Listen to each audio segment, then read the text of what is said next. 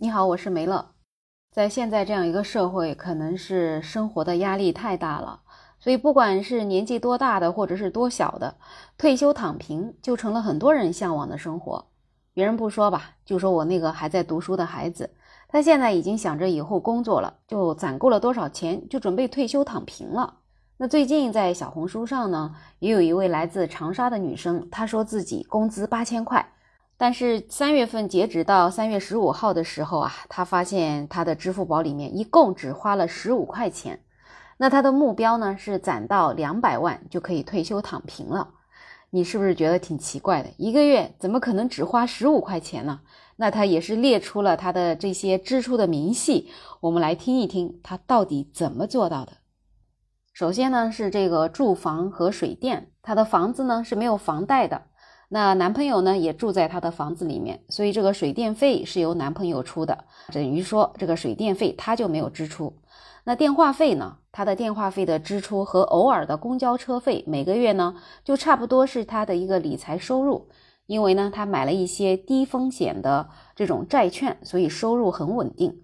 那等以后攒钱多了，还可以让理财收入覆盖更多的支出。关于吃喝呢？他的每天的早饭、午饭是在公司吃的免费的，至于晚饭呢，有好几天吃的都是零元薅的那种螺蛳粉、羊毛。所以他唯一的一笔十五块钱真金白银的支出是超市买的一些食物，用于其他几碗的伙食。至于日用品啊，纸巾、纸杯以及洗手液、垃圾袋、毛巾、牙膏，几乎都是各种薅羊毛薅来的。而且呢，这个月他还参加了建行的中到活动中中了八块钱的微信立减红包，就用它来买了袜子。那关于护肤品、化妆品都是双十一一次性买齐的，所以一年都不需要买新的。而且呢，由于他用的比较慢吧，所以到目前为止连小样都还没有用完。那除了节流啊，他可还做到了开源，他把所有的闲置衣服都上了闲鱼。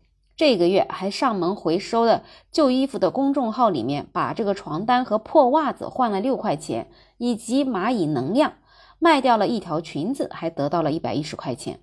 所以说算上额外的收入啊，他这个月的月工资八千块，一分钱没花，还攒了一百一十六块。那至于三月份接下来的这个半个月呢，他觉得八十五块钱应该就能够过到月末了。他说：“这样的生活是完全复刻了九十年代的生活水平。”他还会继续更新这个月的开销，让大家关注他。他现在自己的资产已经达到了六十五点六万元，完成了两百万元目标的接近三分之一，还有十五点六万是买了债券基金。另外，在他父母的帮助之下，他也花了五十万全款买了一个公寓，每个月的租金是两千六百块钱。女孩子也表示，她并不是想传递躺平的意思，自己呢是一个旅居爱好者，退休是为了把爱好变成事业，做一个自由职业者。看了这个女孩这个半个月怎么花十五块钱这样的一个经历啊，可以知道她的手机话费加公交车费其实还是花钱了的。她的这个理财收益把它覆盖呢，只能说她的净支出是十五块钱，其实呢她还是不止十五块钱的支出。但是不管怎么样呢，看到她这样的支出啊，其实她真的是一个很节俭的人。当然了，也有一些人会批评她说是在薅男朋友的羊毛。意思是你这个男朋友帮你出了水电费了，但是呢，其实大家将心比心哦，男朋友住着他免费的房子，那么出一下水电费也是应该的。同时呢，也看到她男朋友的一个澄清吧，她的意思是这些是他自愿承担水电费，而且呢，因为是免费住的房子嘛，所以这个也觉得是合情合理的。其他呢，他也倒没有在他身上多花什么零花钱之类的，觉得女孩还是一个比较独立自主的女性。其实我觉得女孩子说的这个钱花的少也是能够实现的，因为我有一段时间基本上是每天在家里不出门，所以其实我的各项的开销也是特别特别的少。我计算了一下，可能真正用在我自己身上的这个开销，每个月也就是大概五百块钱。那按照我目前的这个资金状况吧，我觉得五百块我也可以躺平了。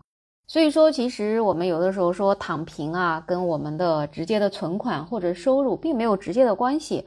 我感觉更多的还是跟自己对于这种消费的欲望有很大的关系吧。如果说你的消费理念特别特别的超前，你是一个消费主义者，那我感觉你可能存再多的钱，你也实现不了躺平，实现不了财务自由。